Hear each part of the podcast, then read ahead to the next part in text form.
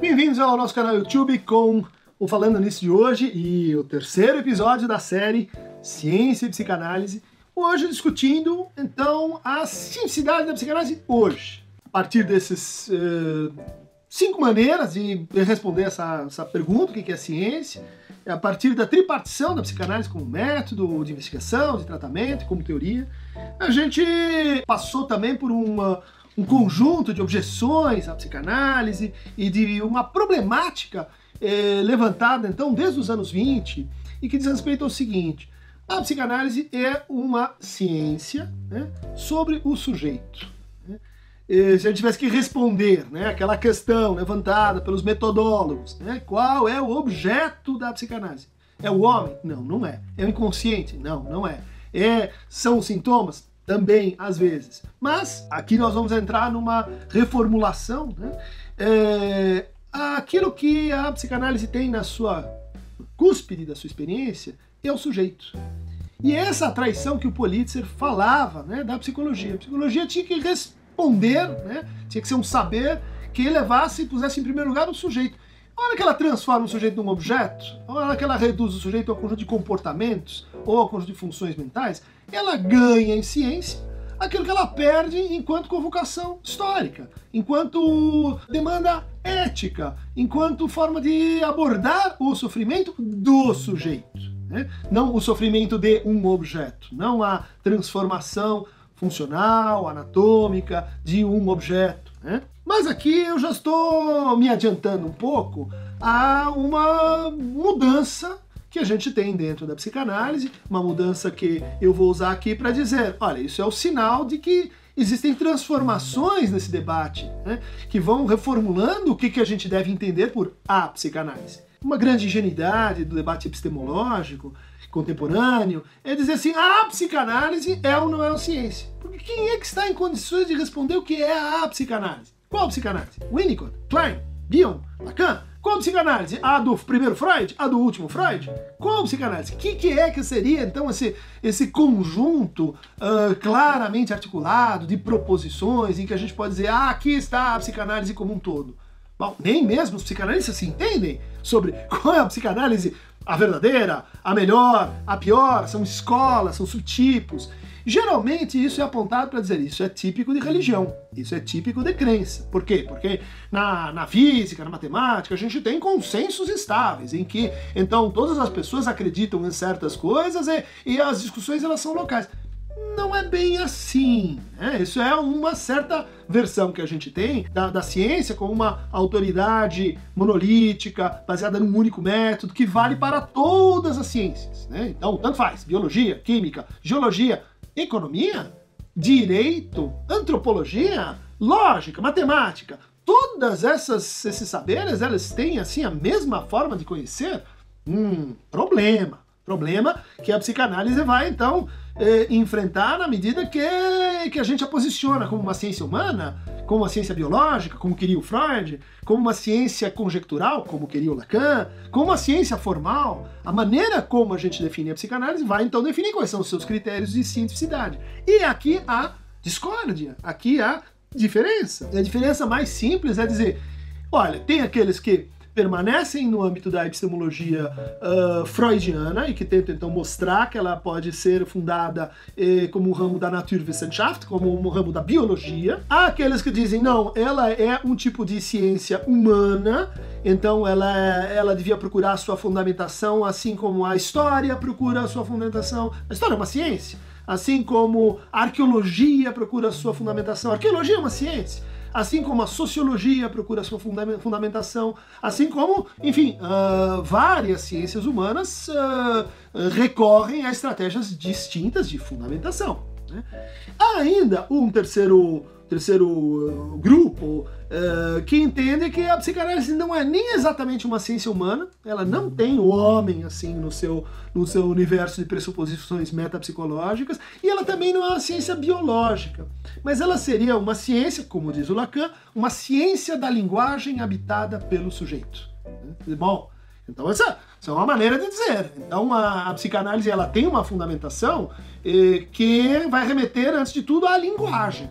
Então, como é que a gente estuda a linguagem? Existem ciências da linguagem. mas existem abordagens assim eh, metodologicamente distintas para estudar a linguagem, desde a hermenêutica até a, a análise lógica da linguagem, até a análise eh, de proposições, até a análise de discursos, enfim, todas essas abordagens fazem parte então do estudo da linguagem. Assim como há inúmeros saberes que nos informam sobre o sujeito sei lá, a psicologia do desenvolvimento, a história, a ciências formais. Por exemplo, num dado momento, Lacan disse: ah, olha, o que a psicanálise estuda é um, é um, é um tipo de sujeito semelhante ao que a teoria dos jogos estuda. Sujeito das decisões, por exemplo, dilema dos prisioneiros, né? como as pessoas tomam opções, como elas agem racionalmente ou irracionalmente, tão importante para a matemática. Né?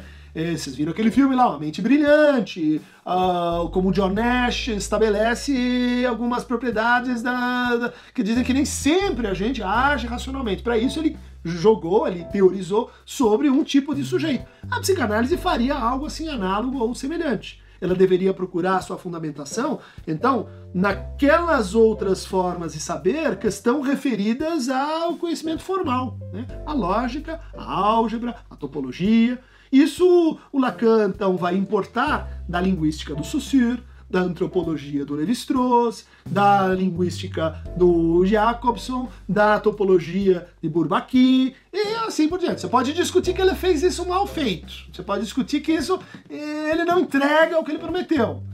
Ok. Uma das características de que algo pertence ao campo da ciência é que isso está permanentemente em discussão isso está sendo permanentemente reavaliado, recolocado e que há um esforço contínuo que é o que a gente está vendo que aconteceu ao longo da história da psicanálise. Um esforço contínuo para debater, estabelecer os seus próprios critérios de cientificidade, inclusive com mudanças de paradigma, não sei, talvez, né, da ciência biológica para ciências conjecturais, passando por esse intermédio das ciências uh, humanas. Resultado: a psicanálise tem uma uma posição que, que passaria em dois dos critérios que a gente apresentou aqui. Ela é um tipo de discurso que historicamente é capaz de se fazer uh, autocrítica, ela é uma instituição entranhada em instituições de pesquisa e, e, e ciência, como a universidade, né?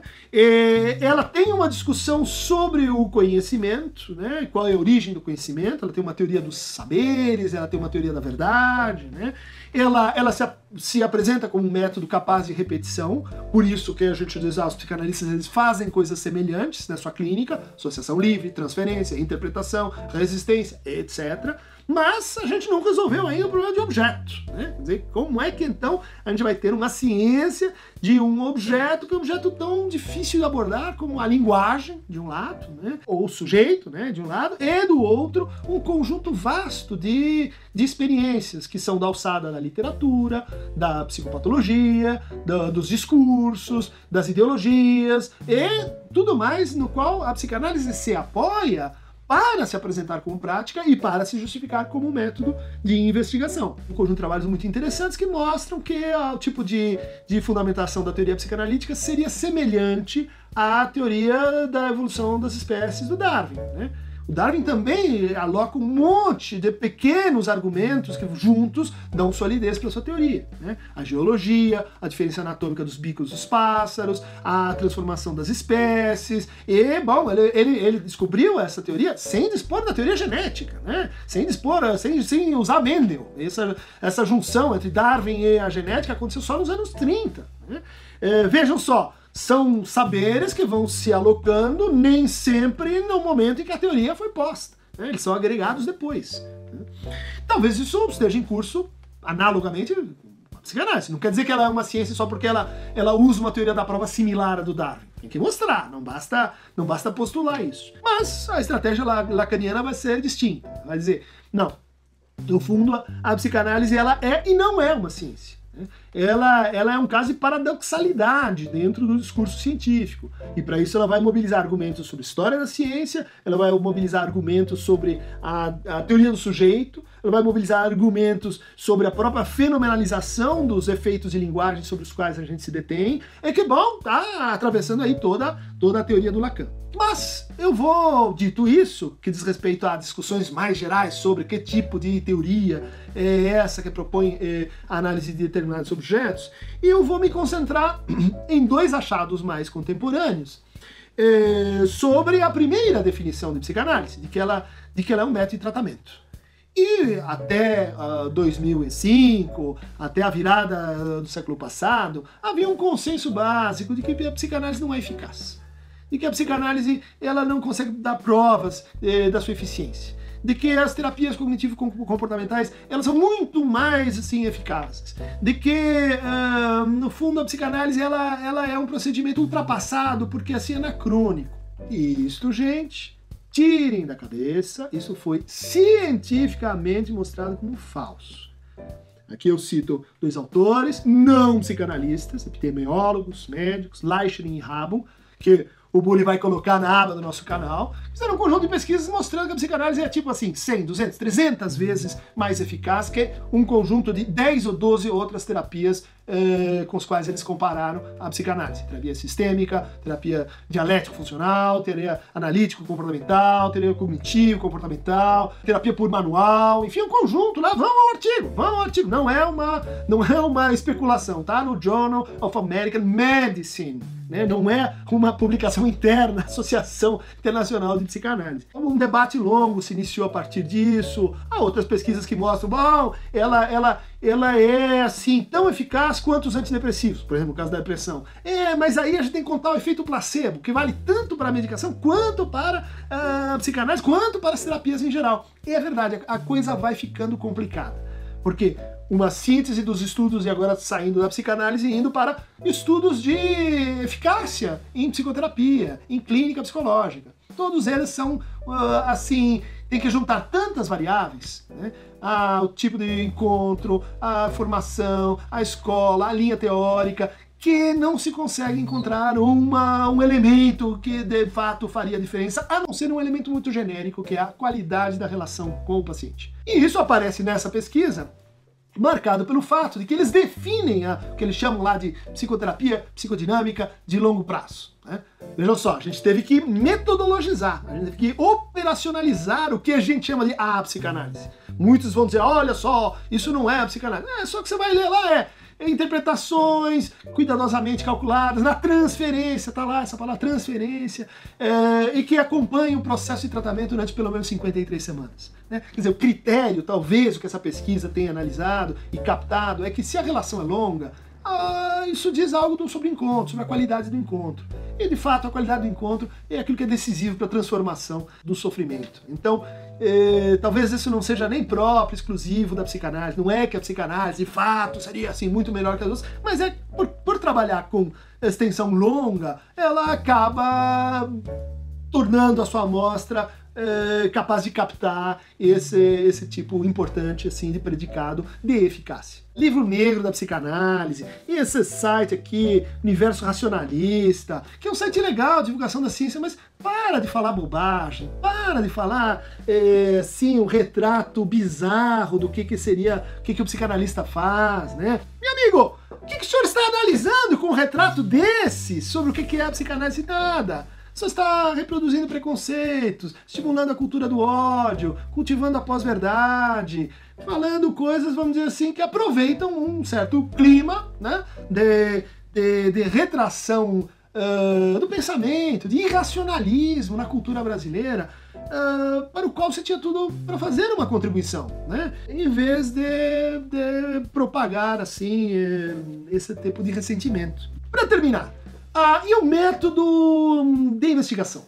E o problema posto pelo Greenbaum, né? Quer dizer, a psicanálise ajusta os fatos aos argumentos, os argumentos aos fatos. Né? Ela não é capaz de dar uma prova clínica, extra-clínica, né? melhor dizendo.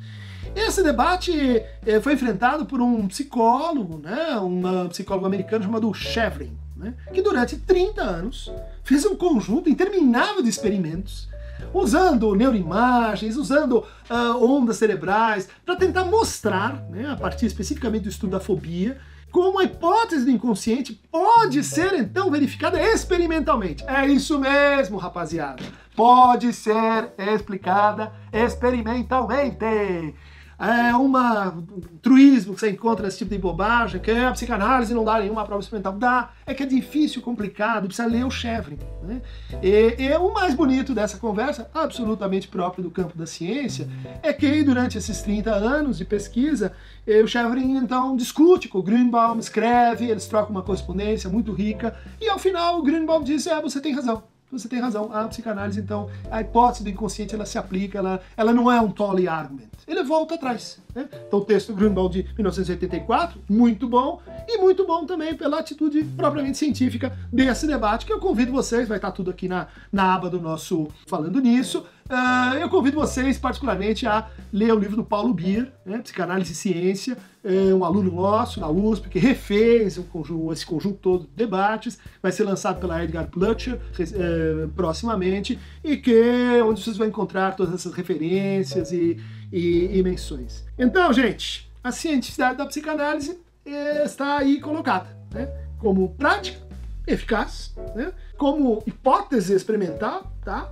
E como teoria problemática, como teoria, vamos dizer assim, que, que indaga né, o seu próprio lugar no quadro da ciência, que, que pergunta que sujeito é esse, sujeito da ciência, que pergunta é, sobre teologia cienticista, né, que pergunta sobre quais são os limites né, da nossa de nos tratarmos como objetos. Até onde isso, isso é uma defesa, vamos dizer assim, que, que oblitera o problema e até onde isso está a serviço da ideologia, está a serviço da negação do espírito propriamente científico.